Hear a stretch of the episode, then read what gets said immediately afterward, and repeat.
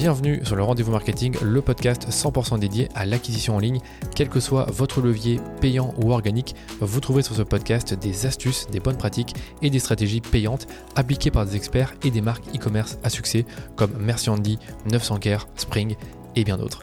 Et quant à moi, je me charge de tout dégrossir avec mes invités ou en solo afin que vous puissiez mettre en pratique ces conseils et ces stratégies dans votre business. Mais attention, dans le digital, ce qui était vrai aujourd'hui ne le sera peut-être plus demain, alors abonnez-vous à ce podcast pour rester constamment à jour. Ce podcast est rendu possible par DHS Digital qui est une agence d'acquisition multilevier experte des plateformes Facebook et Google que j'ai fondée pour accompagner les marques jeunes ou établies à accélérer leur croissance. Et pour y arriver, on a développé une approche holistique de la publicité qui combine media buying, testing créa et conseils stratégiques pour l'e-commerce. Alors si vous cherchez justement à diminuer vos coûts d'acquisition ou scaler vos campagnes, rendez-vous sur dhsdigital.eu pour m'en dire plus sur votre business. Je vous souhaite un bon épisode. Ça y est, nous sommes en 2024 et comme chaque début d'année, j'aime bien vous faire un bilan de l'année qui s'est écoulée et vous le partager sans langue de bois. L'année passée, vous étiez plus de 2500 à écouter le bilan de 2023. J'espère que vous serez encore plus nombreux cette année et si c'est le cas, ben, je devrais faire encore plus attention à ce que je dis dans ces épisodes. L'idée de ces épisodes, c'est vraiment de vous plonger avec le plus de transparence possible dans le développement d'une jeune agence digitale, tout en vous partageant ce que j'apprends chaque année en tant que chef d'entreprise. Alors c'est pas toujours facile, mais c'est une expérience qui m'apprend énormément de choses, pas seulement du point de vue business, mais également sur d'autres sphères de la vie comme le relationnel, le management, la gestion du stress et bien d'autres choses encore. Et au niveau de l'agence, je précise pour ceux et celles qui ne me connaissaient pas encore que ça va faire 5 ans que je suis entrepreneur et que j'ai créé mon agence. Donc on était au départ une simple agence de publicité Facebook avec quelques petits clients en taille. Et aujourd'hui, on propose de plus en plus de services, donc du euh, Google Ads, du TikTok, euh, du tracking, euh, de la créa. Et nos clients sont surtout de plus en plus ambitieux et exigeants au fur et à mesure qu'on se développe. Certains dépensent plus d'un million d'euros à l'année en publicité, ce qui est énorme. Et ce que je propose aujourd'hui, c'est de vous faire un bilan complet de l'année 2023 qui vient de se terminer et de vous partager ben, nos objectifs et également les miens pour 2024. Mais avant de commencer, si vous attendez à entendre des chiffres précis sur notre chiffre d'affaires, sur nos marges et notre bénéfice, eh bien je vais vous décevoir parce que ce ne sera pas le cas. Par contre,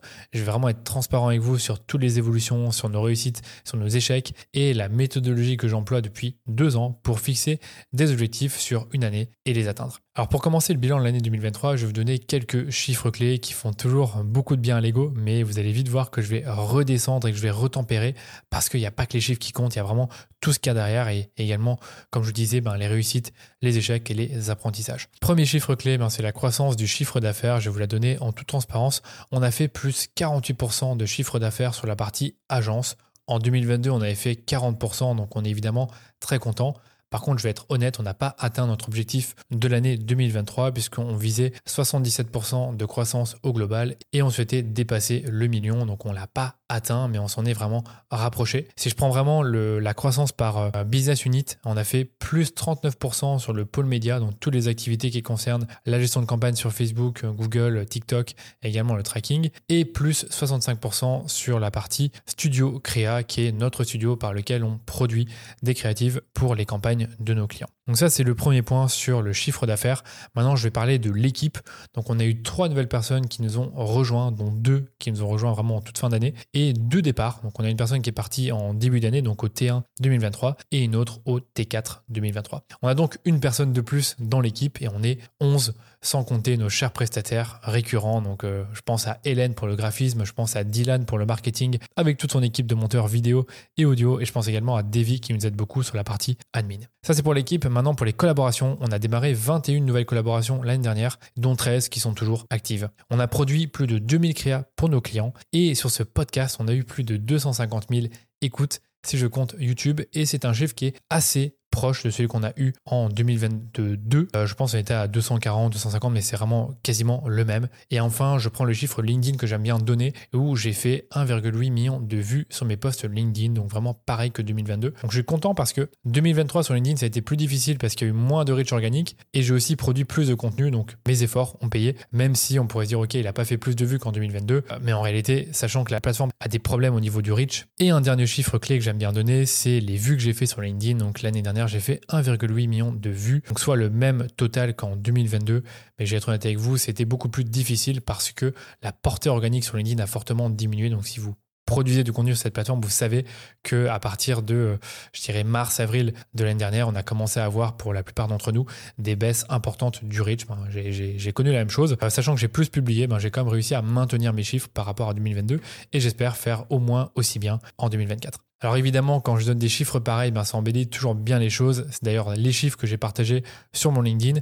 Par contre, je n'ai pas partagé tous les enjeux auxquels j'ai fait face en tant que dirigeant et il y en a eu beaucoup. Je vais vous en donner quelques-uns en basant vraiment sur chaque trimestre de l'année passée pour que vous puissiez vraiment comprendre le genre de montagne russe auquel on peut faire face en tant que dirigeant d'une jeune entreprise. Bon, je vais commencer par le T1 qui a très mal démarré puisque ben, le 2 janvier, j'ai eu un départ inattendu, donc qui a tout chamboulé parce que il a fallu remplacer la personne. Et comme je le disais, le départ été inattendu. Donc la personne qui est partie, qui s'appelle Quentin, qui a été un super élément dans l'entreprise, donc qui était là depuis plus de trois ans, qui était mon premier employé, et qui nous a dit le 2 janvier bah, qu'il cherchait un nouveau challenge et qu'il l'a euh, trouvé et que bah, d'ici quelques semaines, il allait devoir partir parce que son préavis a été de 5 ou 6 semaines. Donc ce qui a fait que bah, d'un seul coup, ça a créé un stress en interne puisqu'il a fallu le remplacer et également réorganiser un peu le partage euh, des clients et le, rôle de chacun dans euh, cette organisation. Donc vraiment pas simple du tout.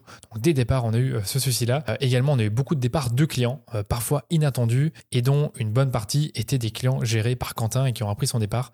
Je pense que ça a joué également. Donc au total, on a eu 7 départs pour 13 200 euros de revenus mensuels récurrents qui se sont envolés sur les trois premiers mois de l'année 2023. Donc ça ne pouvait pas plus mal commencer puisque ben, moi j'étais parti 30 jours à faire Ventura au mois de janvier, donc j'ai dû m'occuper de tout un recrutement et ben, j'ai dû faire face au fait qu'on a eu pas mal de départs entre janvier et février. Heureusement, on a, compensé ça par ben, l'arrivée d'Alizen euh, début mars et par de nombreux nouveaux clients qui ont signé avec nous. Donc on a eu au total 9 nouveaux projets qui ont signé sur le premier trimestre et on a eu plus de 15 000 euros de revenus mensuels récurrents qui ont remplacé les 13 000 euros qu'on avait perdus. Donc globalement, on a été euh, assez ISO en termes de revenus mensuels récurrents euh, pour l'agence au, T1 et c'était un peu décevant parce que ça a un peu cassé la dynamique qu'on voulait lancer dès le début de l'année qui était une dynamique de croissance. Et en plus de ça, on a eu pas mal de soucis avec les paiements. Et oui, ben, quand on fait une prestation, on se dit ben, c'est super, j'ai eu un résultat pour mon client, je lui envoie ma facture, et bien tout naturellement, il va me payer d'ici les 30 jours. Ah, ça n'a pas toujours été le cas, malheureusement. Parmi les clients qui, nous ont quittés, ben, certains avaient des problèmes de, trésorerie et ont eu des difficultés en fait à nous payer ou nous payer avec beaucoup de retard. Donc, euh, je parle de retard qui allait jusqu'à 3 ou 4 mois, ce qui est énorme. Et donc, ce qui s'est passé, c'est qu'on a commencé à relancer avec de plus en plus d'insistance ses clients. Et moi, en tant que dirigeant, j'ai commencé à voir nos besoins en BFR s'accentuer, ce qui a créé une tension dans la trésorerie, mais également dans mon souhait de faire de la croissance. Alors concrètement, qu'est-ce que j'entends par besoin en BFR Donc je vais vous expliquer ça le plus simplement possible. Alors plus vous avez un business qui grandit, plus vos besoins en BFR augmentent, ce qui est normal parce que vous avez plus de charges et vous attendez en fait d'être payé vos clients. Donc imaginez qu'on commence une prestation euh, le 1er janvier avec un client, on le facture le 31 janvier et le client va nous payer 30 jours plus tard au mieux, donc le 28 février ou le 30, enfin le 30 du mois suivant. Donc ce qui fait que entre le moment où on a démarré une prestation et le moment où on est payé, il a 60 jours. Mais dans ces 60 jours, moi en tant qu'agence, je dois payer deux fois mes salariés, deux fois mes coûts fixes, deux fois mes coûts variables et également euh, ben, mon salaire à moi. Ce qui fait que je dois avancer beaucoup d'argent même si je fais du bénéfice. Donc imaginez que euh, je facture 20 euh, 000 euros et que j'ai 10 000 euros de charge. A priori, je fais 10 000 euros de bénéfice, mais en fait, ces 10 000 euros de bénéfice, je les vois dans plusieurs mois. Ce qui fait que comme le besoin en BFR s'accentue, ça crée une pression sur la trésorerie, ce qui fait qu'en fait j'ai commencé à voir au fur et à mesure de l'année 2023 que notre trésorerie baissait parce qu'on avait beaucoup de retard de paiement. Et pour vraiment vous illustrer euh, les choses, il y avait des mois où des sommes ahurissantes du type 70 000, 80 000 euros, ce qui était vraiment énorme. Et le problème c'est que bah, quand on a des clients qui sont partis et bah, qui arrêtent de payer parce qu'ils n'ont plus de trésorerie ou parce qu'ils ont des soucis, bah, malheureusement c'est difficile de récupérer l'argent et il faut parfois user de la menace. Donc ce qui a fait qu'on a eu pas mal de problèmes à ce niveau-là au T1. Et euh, pire encore, j'ai commencé à m'apercevoir que nos marges étaient vraiment très basses. Pourquoi? Bah, Parce qu'on a vu nos coûts salariaux augmenter en 2023. On a avancé plusieurs frais importants pour, euh, par exemple, le team building qui nous a coûté quelques sous. Et on a vu ben, une baisse des ventes sur euh, la partie formation, dont je parle un peu. Donc, il euh, faut savoir que dans l'agence, on a les activités de service et de formation. Les ventes de formation ont diminué, ce qui a fait qu'il y a eu beaucoup de tensions à ce niveau-là. Et ben, comme je vous disais, ben, on a eu des marges qui ont diminué et des besoins en BFR qui se sont accentués. Et le résultat, c'est une trésorerie qui diminue et ça, bah, quand on est dirigeant d'entreprise, ça fait peur. Voilà, ça c'était T1, donc globalement un trimestre assez difficile euh, pour moi et même pour l'agence. Maintenant, si je passe au T2, heureusement, ça a été un trimestre bien meilleur qui a toujours été rythmé par les problèmes de BFR. Je pense que mes équipes s'en rappellent puisque j'aurais fait comprendre vraiment que, à mes yeux, ben, si on ne règle pas ces problèmes, si on ne voit pas la trésorerie augmenter et les retards et défauts de paiement diminuer, ben, moi, je recrute pas et je continue à diminuer mes coûts pour sauver mon entreprise, pour faire en sorte qu'elle continue à être pérenne dans le temps. Donc là, j'ai vraiment appris ce que c'était de piloter une entreprise et prendre des décisions difficiles, mais surtout, j'ai, euh, je pense avoir mis une certaine pression à mes équipes puisque toutes les semaines, et ça, ça a été une erreur, c'est je leur ai rappelé finalement bah, la tension qu'il y avait euh, en leur expliquant bah, qu'on avait euh, des retards de paiement, qu'on avait tel montant de retard de paiement, ce qui fait que bah, d'un côté, ça allait stresser alors que les choses commençaient à aller mieux au fur et à mesure du temps puisqu'on a signé de nouveaux clients et qu'on a commencé à redresser les marges puisqu'on a mieux géré les coûts. J'ai relancé la formation, donc les ventes ont réaugmenté. Et en plus de ça, au niveau de l'équipe, je suis super content, c'est qu'on est vraiment monté en puissance en interne. Donc on a beaucoup mieux collaboré entre nous, entre les équipes médias et créa. Et surtout, là je, vais beaucoup mettre l'accent sur nos profils juniors, donc Elisabetta et Elisen.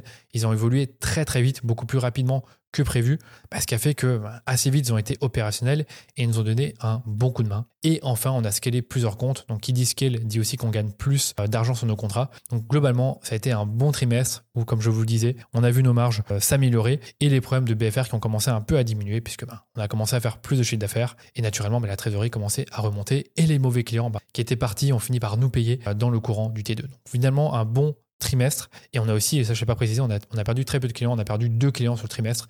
Et c'est vraiment pas de chance parce qu'on les a perdus fin juin. Donc euh, c'est un peu dommage. Je passe maintenant au trimestre 3, qui généralement est un trimestre assez calme niveau business. Ben, étonnamment pour nous, ça a été un trimestre où on a signé 7 nouveaux clients, soit 2 de plus côté 2. Et surtout, on a atteint notre objectif de chiffre d'affaires au T3 de 92%, donc on est vraiment très proche de l'objectif.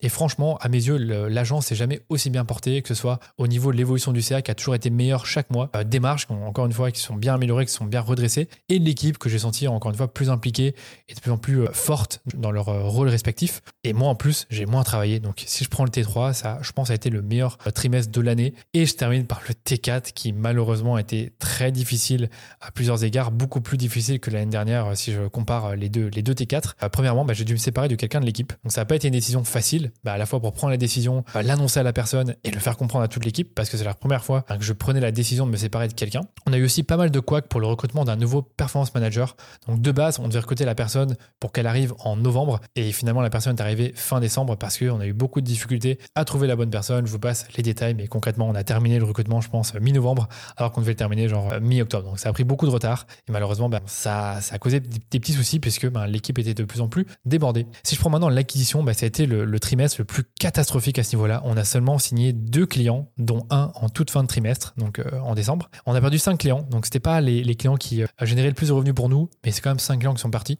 donc qui a créé du stress. Et euh, également, bah, on a perdu pas mal d'appels d'offres à la fois en septembre, donc la fin du T3, et en octobre, ce qui m'a poussé à revoir notre offre, nos pricing, notre façon de présenter l'offre et de vendre notre accompagnement parce que j'ai quand même senti que tout doucement bah, mon, discours commercial commençait à s'essouffler. Et dernièrement, ce qui fait que le, trimestre 4 a été difficile, c'est que bah, nos clients sont toujours plus exigeants à cette période. On a toujours plus de demandes, donc de, prospects.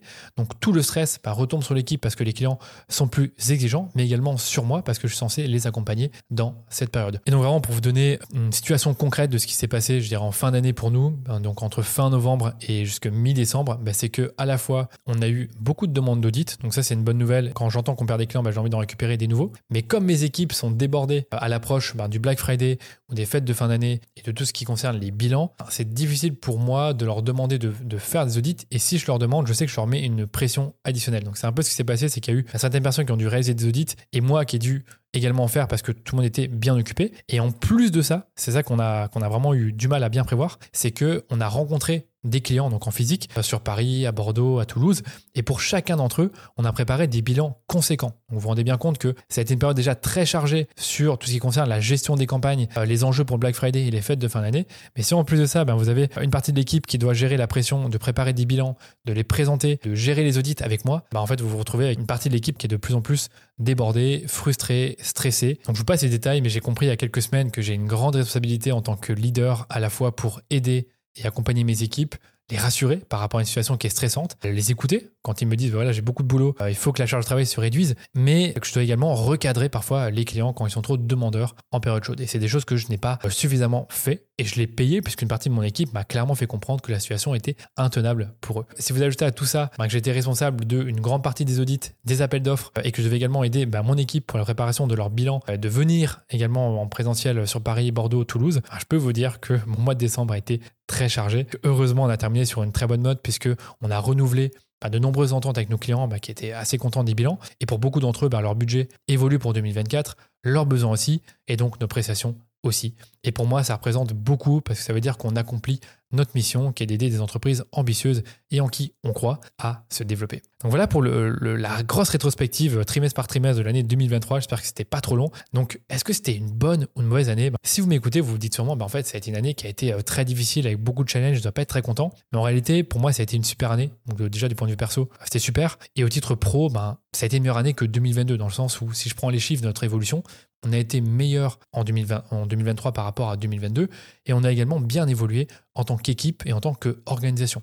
Donc je vous rappelle les chiffres. Sur la partie agence, on a fait plus 48%. Ça, c'est super. Au niveau de l'équipe, bah, l'équipe est plus forte et assez stable. Et je vous rappelle qu'on a fait bah, un chiffre d'affaires plus important. Donc on a fait plus 48% avec globalement la même équipe que 2022. C'est-à-dire qu'en 2022, on a terminé euh, à 10 personnes dans l'équipe. En 2023, on est resté à 10 une grande partie de l'année. Et là, on est 11 avec la nouvelle personne, donc euh, Thomas Lefranc, qui nous a rejoint début euh, janvier. Donc ça, c'est top à ce niveau-là. C'est que l'équipe, bah, comme je disais, est toujours plus forte, toujours plus soudée et assez stable. Également, ce qui a été assez positif pour 2023 à mes yeux, c'est tous nos efforts d'upsell et de cross-sell, que ce soit des upsells sur la créa, sur des budgets qui augmentent, donc ça fait augmenter notre, revenu mensuel récurrent, et également ben, le fait de vendre du multi-levier, donc comme du Google Ads, du TikTok ou du Pinterest, eh bien, tout ça a fait que notre MRR a bien augmenté par ces upsells et ces cross-sells et que aujourd'hui, tous les upsells représentent 25% de notre revenu mensuel récurrent actuel, ce qui est vraiment important. Une autre réussite que je que j'oublie pas, c'est le développement de la marque DHS. Donc aujourd'hui, je pense que la marque DHS est de plus en plus implantée, de plus en plus connue, grâce au fait qu'on fait beaucoup d'initiatives pour la faire connaître, euh, notamment des webinaires, euh, des podcasts comme celui-ci, euh, où je fais également intervenir les membres de mon équipe comme comme David, comme Cass, comme Elisabetta, comme Alizen, LinkedIn où je pense qu'on est assez présent et où on nous voit, le bouche à oreille puisqu'on parle de nous,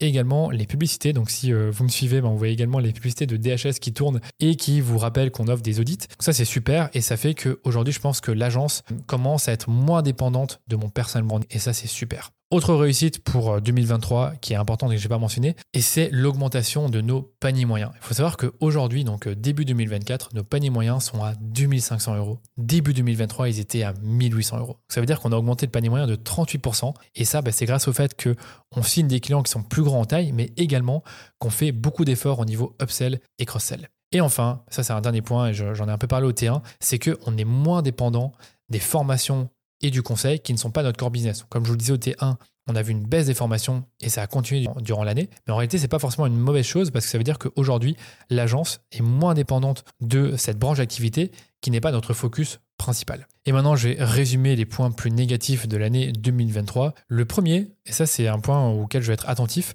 c'est le fait qu'on a vu notre visibilité organique baisser, que ce soit sur mon blog, sur le podcast en fin d'année, également sur LinkedIn, beaucoup aussi en fin d'année. Euh, moi-même, j'ai eu moins d'envie de créer du contenu, moins de temps et pas mal de difficultés à me renouveler. Donc je sais que je dois changer, enfin redresser la barre en 2024. Deuxième point négatif, c'est qu'on a une rétention de clients qui a été moyenne. Donc on a eu pas mal de clients qui nous ont quittés, euh, surtout au T1 et au T4. Au T2, T3, c'était plutôt positif, mais T1, T4, malheureusement, c'était assez négatif. Alors, c'est vrai que ça, je n'ai pas mentionné, mais dans les clients qui nous ont quittés, beaucoup nous ont quittés parce qu'ils avaient des problèmes de trésorerie.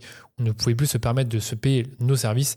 Donc, sur le coup, c'est des choses qu'on ne peut pas vraiment faire quelque chose sur le coup, mais ça restait un coup dur pour nous. Et autre point négatif, ben, c'est clairement une année difficile pour moi du point de vue du management, où j'ai réalisé ben, que je suis peut-être un leader peut-être un peu trop exigeant et pas assez empathique, et que finalement, ben, je suis peut-être pas fait pour manager une équipe au quotidien. Donc ça, j'y reviendrai juste après. Et le dernier point négatif pour moi et que je retiens, ben, c'est que l'acquisition de nouveaux clients a été assez instable. C'est-à-dire qu'on a eu des trimestres qui étaient très bons et des trimestres qui étaient très mauvais. Et du coup, l'acquisition est dure à estimer, d'autant plus que nous, on a augmenté nos prix, donc c'est plus dur de vendre, et la concurrence, elle est toujours plus forte. Voilà pour ma rétrospective de l'année 2023, euh, vraiment au global. Maintenant, j'aimerais bien vous parler euh, de, de l'évolution de mon rôle dans l'agence, de l'évolution de mes perspectives en tant qu'entrepreneur et vraiment de passer encore une fois sur mes réussites et mes échecs à la fois du point de vue perso et du point de vue pro. On va commencer par l'évolution de mon rôle dans l'agence. Première chose, c'est que l'équipe DHS n'a pas beaucoup bougé, Mais pour autant, mon rôle évolue de plus en plus vers celui d'un dirigeant qui est moins dans l'opérationnel et dans le management. C'est-à-dire que j'ai beaucoup laissé la main à Géraldine cette partie-là sur les évaluations, voire même le recrutement. Et à partir de cette année 2024, ben, j'ai pris la décision de me détacher fortement de l'équipe média et de passer le flambeau à notre cher David en tant que Head of Performance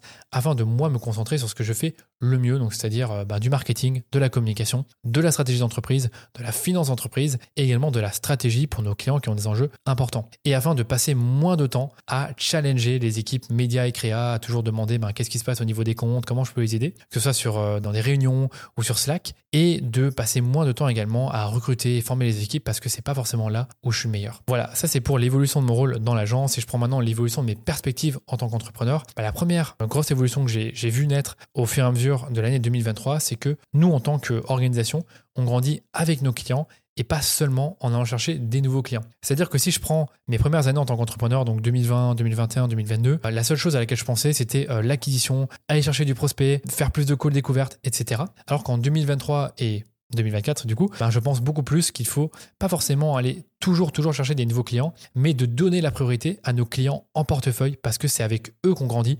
Je l'ai encore vu, hein, le gros de la croissance s'est fait grâce à nos clients hein, qui sont les, plus porteurs, euh, qui évoluent le plus et qui ont vraiment la même mentalité que nous euh, d'aller chercher de la croissance. Donc c'est grâce à eux qu'on évolue et on les fait également évoluer par nos compétences. Donc en fait, l'idée pour moi, c'est de pousser mes équipes à faire comprendre que notre but, c'est de faire grandir nos clients existants et de les aider le plus possible dans leur challenge. Et que du coup, à mes yeux, c'est beaucoup plus intéressant d'avoir un gros client, qu'il soit exigeant ou non, que d'avoir euh, trois petits clients qui, ne sont pas forcément exigeants, mais qui n'ont aucune ambition de croissance. Parce que ça va totalement à l'encontre de notre mission. Et donc, perdre un client bah, qui n'a pas vraiment la même mentalité que nous, on n'a pas assez de budget, bah, ce n'est pas forcément une mauvaise chose si derrière on fait grandir d'autres clients petit à petit. Ça, c'est un peu le changement de paradigme que je me suis euh, intégré. C'est qu'il n'y a pas que l'acquisition dans la vie, il y a également la rétention et comment on fait à faire grandir nos clients parce que c'est avec eux qu'on grandit. Deuxième point important pour moi, c'est que un entrepreneur bah, ne doit pas penser uniquement euh, à sa boîte et aller chercher de la croissance, c'est qu'il doit apprendre à faire son propre arbitrage, donc qui est personnel, entre croissance, euh, vie personnelle, vie de couple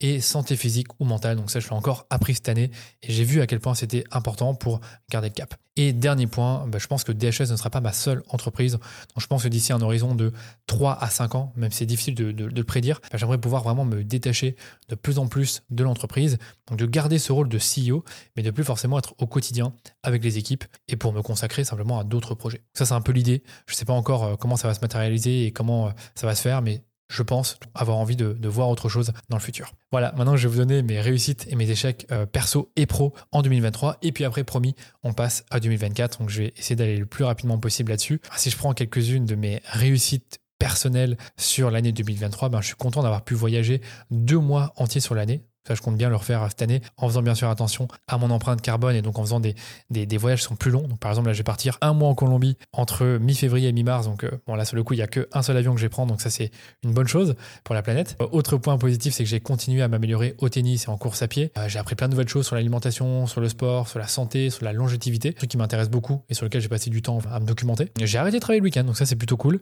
J'ai appris les bases de l'italien. C'est un truc, c'est un projet qui me tenait à cœur. Et je parle de plus en plus couramment l'espagnol. Donc, je suis content que maintenant, je parle quatre langues, dont trois que je parle couramment. Et dernier point, c'est que j'ai réussi un peu plus à déconnecter des réseaux sociaux et de mon téléphone par rapport à l'année dernière. Donc euh, le temps que j'y passe a diminué. Et surtout, surtout, je n'ai plus l'application Instagram sur mon téléphone depuis 5 euh, ou 6 mois, ce qui fait qu'en fait, vous me voyez très rarement en story parce que j'ai plus l'application sur mon téléphone. Si je prends maintenant quelques-uns de mes échecs perso, parce qu'il n'y a pas que des réussites, euh, je n'ai pas réussi à instaurer une vraie routine matinale et je connais la cause, c'est simplement parce que je me couche trop tard. Ça fait des années que je me dis ça et j'ai vraiment vraiment envie de le changer cette année donc euh, je me donnerai rendez-vous l'année prochaine pour voir ce que ça a donné. Euh, deuxième échec, c'est pas trop grave mais j'ai pas réussi à soulever mon appartement en Airbnb. Euh, j'ai pas assez investi en bourse, en startup ou en crypto. Euh, là, clairement, la conjoncture était difficile et je pense que je suis pas encore assez mature en tant qu'investisseur pour me dire que bah, même quand les marchés sont baissiers, euh, même quand il y a du stress, même quand la conjoncture est mauvaise, bah, il faut continuer à investir. Et là, sur le coup, j'ai eu un peu peur parce que j'ai vu mes portefeuilles pas mal diminuer. Je me suis pas inscrit à une course pour le 10 km alors que je m'étais dit que j'allais le faire. Donc j'ai manqué euh, de confiance en moi et de priorisation alors que j'ai réussi à courir un 10 km en 42 minutes à l'entraînement. Donc c'est plutôt bon, mais j'ai quand même pas fait la course et je comprends pas pourquoi. je pense vraiment que c'est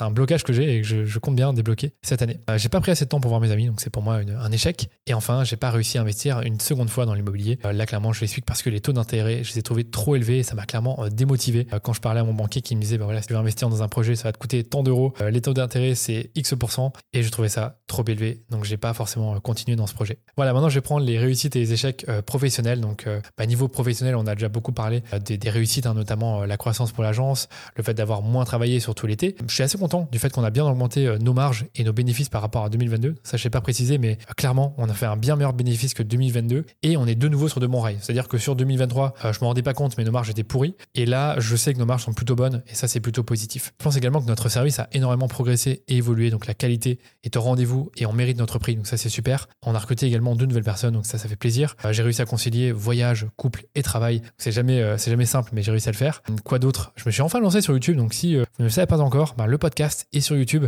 Cette, cet épisode ne le sera pas malheureusement, mais globalement, on a pas mal de, podcasts, d'épisodes euh, qui sont en vidéo sur YouTube, donc je suis content. Et comme je vous le disais, ben, je travaille plus le week-end, donc c'est également une réussite professionnelle à mes yeux. Et une dernière réussite que j'ai failli oublier de mentionner, c'est notre super team building qu'on a organisé à Nice et qui a renforcé la cohésion d'équipe et qui a plu à tout le monde. Donc je remercie Géraldine et euh, Teddy euh, qui nous ont aidé à organiser ce team building, qui a quand même coûté quelques, milliers d'euros, mais en tout cas, qui a été super positif. Et je termine par les échecs de cette année 2023 sur le point de vue professionnel. Ben, le premier grand échec, c'est qu'on n'a pas atteint le million, mais c'est comme ça.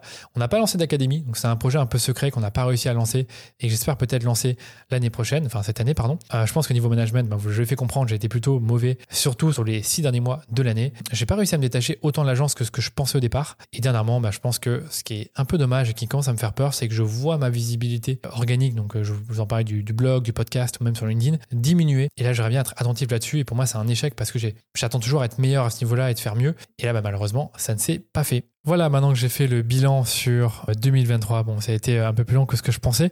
Je vais passer à 2024 et je vais vous partager mes objectifs euh, professionnels donc avec l'agence, les objectifs personnels, donc quelques-uns, je vais pas trop rentrer dans le détail, également le plan d'action. Et je vais commencer du coup par l'agence. D'abord pour l'agence, ce que j'ai fait pour aller dans la bonne direction, c'est de redéfinir notre North Star. North Star, qu'est-ce que c'est? C'est l'indicateur qui mesure le mieux notre réussite. Donc pour nous, il s'agit de l'évolution des investissements publicitaires de nos clients. pourquoi est-ce que je considère que c'est ça notre North Star? Parce que je considère que plus nos clients sont contents de travailler avec nous et grossissent, plus ils investissent, que ce soit sur Facebook, Google ou une autre plateforme. Donc plus leurs investissements sont élevés, plus l'agence va générer du revenu parce que bah, on est directement euh, notre forfait est directement basé sur ça et donc bah, plus on va grandir puisqu'on a besoin de plus euh, d'effectifs pour gérer bah, ces nouveaux projets et enjeux pour nos clients. Et ce qui est bien avec cet indicateur-là, c'est qu'il est facilement mesurable puisqu'il faut simplement prendre tous les investissements de nos clients euh, sur, ben, sur un mois donné ou sur un trimestre ou sur une année et le comparer au trimestre précédent ou à l'année précédente. Donc c'est assez simple en fait de le mesurer et de, voir son évolution. Parce que comme je vous le dis, ben, globalement, si on gère plus de budget, ça veut dire que nos clients sont plus contents et qu'on est capable d'absorber plus de clients, plus de projets et plus d'enjeux. Et donc, à partir de cette North Star, j'ai redéfini ben, l'objectif de croissance de l'agence en commençant par la North Star. Ce que j'expliquais à l'équipe, c'est que on a une North Star et l'objectif, c'est d'augmenter de 50% le budget média qu'on a sous gestion à l'année. Donc moi, je veux qu'il soit 50% plus élevé à la fin 2024 et que si on arrive à atteindre cet objectif-là, on pourra aller chercher de la croissance de chiffre d'affaires pour l'agence et l'objectif de croissance, c'est 64%. 50% pour la North Star euh, au niveau du budget investi par nos clients et une augmentation de 64% de notre chiffre d'affaires au global. Donc ça, c'est un peu l'idée. Et une fois en fait que je définis un objectif, ben, évidemment, il suffit pas de dire euh, on veut atteindre cet objectif-là et puis après euh, on se débrouille. Non, un objectif ambitieux amène ben, des chantiers pour nous cette année. je vais vous donner les quatre grands chantiers que moi j'ai identifiés qui vont ensuite en fait découler sur des objectifs, donc des OKR trimestriels avec un objectif et des résultats clés euh, pour mesurer l'atteinte de l'objectif et enfin ben, des projets pour atteindre ces résultats clés. J'espère que vous me suivez. Donc si je prends ici euh, les chantiers de 2024, donc je donne le premier chantier, c'est évidemment de développer l'acquisition de clients. Donc là pour ça, ben, j'ai dénombré plusieurs chantiers. Donc le premier, ben, c'est de lancer un média au nom de DHS, parce que j'ai vraiment envie que euh, la communication de l'agence évolue et qu'elle soit moins dépendante de moi. Donc là ce à quoi je pense, et normalement ça va se faire au trimestre 1, c'est de lancer une newsletter hebdomadaire sur les Facebook Ads et l'e-commerce. Donc je vous en parlerai quand ce sera ben, dans les tuyaux. Euh, également diffuser plus de webinaires en tant qu'agence. Donc là l'idée c'est d'en faire un trimestre, de faire intervenir un peu plus les performance managers et les stratèges créatifs aux épisodes de podcast, comme vous avez pu le voir, l'entendre pardon l'année dernière. Euh, également, je veux développer encore plus nos publicités sur euh, Facebook et sur Google en tant qu'agence, euh, augmenter notre production de contenu sur LinkedIn en tant qu'équipe, donc pas seulement moi, et développer la chaîne YouTube du podcast. Si on fait tout ça et si on continue à faire ce qu'on fait déjà maintenant, donc ce que j'ai déjà expliqué sur le podcast, les posts LinkedIn, le blog, ben, je pense vraiment qu'on peut aller chercher encore de nouveaux clients et atteindre un certain objectif d'acquisition de nouveaux clients. Ça, c'est le premier point. Donc, il n'y a pas un chantier qui est plus important qu'un autre. Et le deuxième chantier, c'est d'optimiser la rétention. Quand je parle d'optimiser la rétention, je, pense à la fois à diminuer notre churn, c'est-à-dire euh, le pourcentage de clients qui s'en vont chaque mois, et d'augmenter les opportunités d'upsell et de cross-sell. Donc pour ça, ben, ce que je veux, c'est déjà de développer notre département Google et tracking, parce qu'on sait qu'il y a un enjeu là-dessus et que nos clients nous demandent de plus en plus. Également de mettre en place des réunions de développement pour fidéliser nos clients, mais leur montrer en fait qu'on est là pour les aider à croître. Quand je parle de, de réunions de développement, je pense à des réunions trimestrielles et annuelles, dont une partie se ferait en présentiel. Également, lancer davantage d'initiatives de rencontres physiques avec nos clients. Et enfin, proposer des contrats à l'année. Donc je pense qu'avec tout ça, on peut clairement optimiser notre rétention et augmenter nos opportunités d'upsell et de cross-sell. Le troisième chantier, là il est beaucoup plus externe, c'est de renforcer notre crédibilité auprès de nos clients existants, mais également des nouveaux clients. Donc pour ça, en fait, on pense à faire une refonte du site de l'agence, bah, qui va se faire euh, sur les prochains mois. Donc à la fois de revoir notre plateforme de marque, euh, revoir notre positionnement, euh, également faire des nouvelles photos d'équipe. Euh, on pensera également à produire et diffuser des témoignages clients en vidéo sur les différents médias, dont le site. Donc la bonne nouvelle, c'est qu'on en a déjà quelques-uns euh, qui vont bientôt être diffusés sur le site et sur les pubs, donc ça c'est cool. On va augmenter également la production de vidéos, que ce soit durant les team building,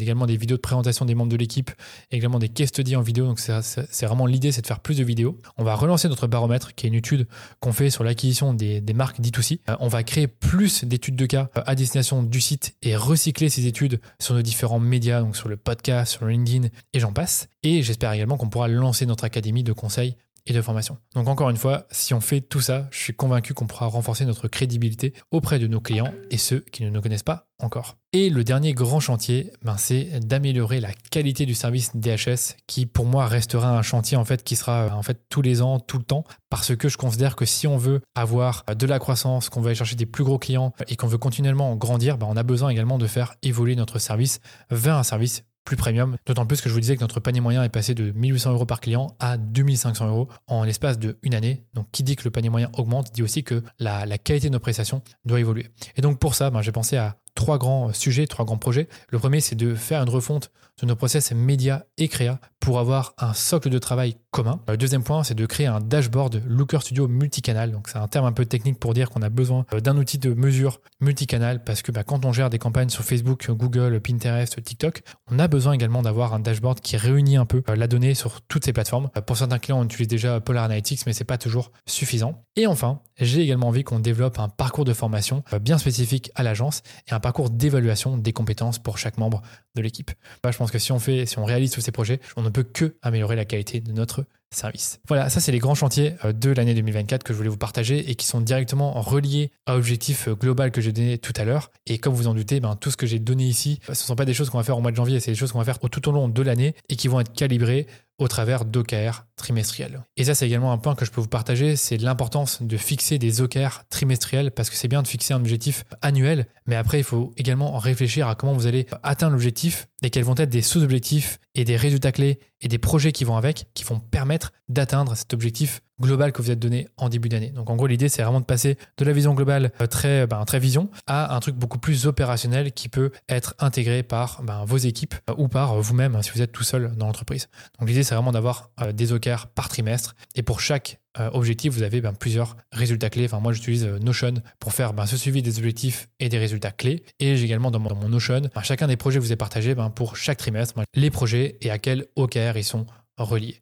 Je vous passe le détail, mais juste pour vous dire, c'est pas le tout de fixer des objectifs, de euh, fixer des chantiers euh, pour, pour l'année, mais il faut également que ça se matérialise au travers de, des, des, OKR qui vont être vus par tout le monde et que, qui vont être concernés par certaines personnes et par d'autres, mais qui vont faire qu'à la fin de la journée, bah, tout le monde est concerné et tout le monde avance vers un but commun. Et voilà, je viens de vous partager mes objectifs globaux pour l'agence et le plan d'action que, ben, que je souhaite mettre en place. Maintenant, je veux partager mes objectifs perso. Alors, ça ira beaucoup plus vite parce en a beaucoup moins et c'est beaucoup moins élaboré que ce que je vous ai présenté euh, pour l'agence. Mais du point de vue perso, moi, ce que j'aime bien faire et qui pourrait peut-être vous aider, c'est j'aime bien me fixer euh, trois grands objectifs qui sont directement reliés à différentes sphères de ma vie. Donc, euh, ça peut être sur les finances, ça peut être sur le pro, ça peut être sur ma santé physique et mentale, ça peut être sur mon environnement, ça peut être sur les relations de couple, sur la famille, les amis, etc. Donc là, j'en ai donné trois. Donc le premier, c'est un objectif pour mon environnement. Euh, là, j'aimerais bien trouver un nouveau lieu de vie pour ce que j'appelle l'après-Bruxelles. Donc je pense que je vivrai pas toute ma vie à Bruxelles, c'est même certain, et j'aimerais bien trouver un nouveau lieu de vie, donc euh, à mon avis plutôt dans le sud. Donc l'idée c'est vraiment d'aller visiter cette année plusieurs endroits euh, en week-end et voir un peu le, dans lequel on se sent le mieux, afin de voir ben, ce que ça peut donner. Donc ça c'est mon premier plan, et ben, qui va faire que ça va se matérialiser en des, euh, des, des projets que je vais mener trimestriellement. C'est-à-dire que je pourrais me dire, ok, le trimestre 1, je visite deux villes, le trimestre 2, une ville, 3, je passe une semaine dans une autre. Vraiment l'idée c'est de calibrer mes, mes sous-objectifs pour atteindre cet objectif que je viens de donner sur l'environnement. Deuxième objectif que je me suis fixé du point de vue perso, c'est de courir un semi-marathon en 1h30. Donc là, je suis déjà capable de le courir, je sais déjà courir un bon 10K, mais j'aimerais bien faire une compétition, le faire et le faire en 1h30. Donc c'est un objectif euh, sur ma santé physique et qui naturellement va amener ben, plusieurs euh, projets, sous-objectifs qui vont me permettre d'atteindre cet objectif principal. Et le dernier, et là il est toujours là également, c'est un objectif sur les finances parce que j'aime bien investir mon argent, j'aime bien assurer mon avenir parce que ben, quand on est entrepreneur, la retraite elle n'est pas assurée. Donc pour ça, j'investis et j'investis généralement euh, en bourse, en crypto-monnaie ou dans des startups et j'aimerais bien acheter un bien immobilier. Donc ça c'est un peu l'idée. Et pour être tout à fait transparent avec vous, j'aimerais bien investir 30 000 euros en bourse, crypto-monnaie ou startup. Donc là on verra ce qui se passe. L'année passée je ne l'ai pas du tout atteint et c'est bien dommage parce que je n'en ai pas fait assez et j'ai eu un peu euh, peur avec le fait que les marchés financiers baissaient beaucoup. Et donc maintenant que j'ai donné les, trois objectifs principaux pour mon, pour mon, année du point de vue perso, eh bien comme pour l'agence, ben, ce que je fais c'est que je me donne euh, des OKR personnels. Donc, par exemple, si je prends l'exemple de la course à pied. En fait, mon premier plan, c'est au Q1, donc au trimestre 1, c'est de courir 12 euh, runs par mois, donc ça, ça fait l'équivalent de 120 km, enfin 100, 120 km par mois, et de m'inscrire à une course pour courir un 10 km, parce que je ne l'ai pas encore fait. Et puis après, au Q2, ben, c'est de courir un semi-marathon et de voir ce que ça donne. Et peut-être au Q3, ben, si je vois que j'ai pas réussi à atteindre euh, le, milestone de 1h30, ben, je, je, me réinscrirai à une course pour atteindre, je l'espère, les 1h30 au semi-marathon. Ça, c'est un peu l'idée. Maintenant, les lieux de vie, ben, comme je vous disais, ben, l'idée, c'est d'aller en week-end dans plusieurs euh, plusieurs endroits. Donc d'abord de fixer les endroits où est-ce qu'on voudrait aller, et puis après ben, planifier les différents voyages euh, durant toute l'année. Euh, et si je prends également l'objectif d'investissement, ben, il y, a plusieurs choses. Ben, c'est déjà établir un plan financier pour l'achat d'un bien immobilier, c'est de mettre en place une stratégie de dollar cost averaging qui consiste en fait à investir la même somme tous les mois, peu importe que les, que les marchés baissent ou ne baissent pas, et le faire de manière automatisée et sur un certain nombre d'actifs qui peuvent être des actions, des ETF, des cryptos. Enfin, je ne vous passe ces détails, mais l'idée c'est vraiment de mettre en place ce système-là de façon à y penser un peu moins et de moins réfléchir de manière émotionnelle. Donc voilà, globalement, c'est comme ça que je m'organise. Donc je me répète, mais j'ai en gros mes objectifs et pour chaque objectif, je définis des OKR au trimestre. Donc des OKR, je le rappelle, c'est un objectif et euh, pour chaque objectif, on a plusieurs, enfin un ou plusieurs résultats clés. Et voilà, je vous ai tout dit. On est arrivé au bout de cet épisode de bilan annuel du podcast Le Rendez-vous Marketing. Et j'espère que cet épisode un peu spécial vous a plu. N'hésitez pas à me partager votre ressenti, soit par email, soit sur LinkedIn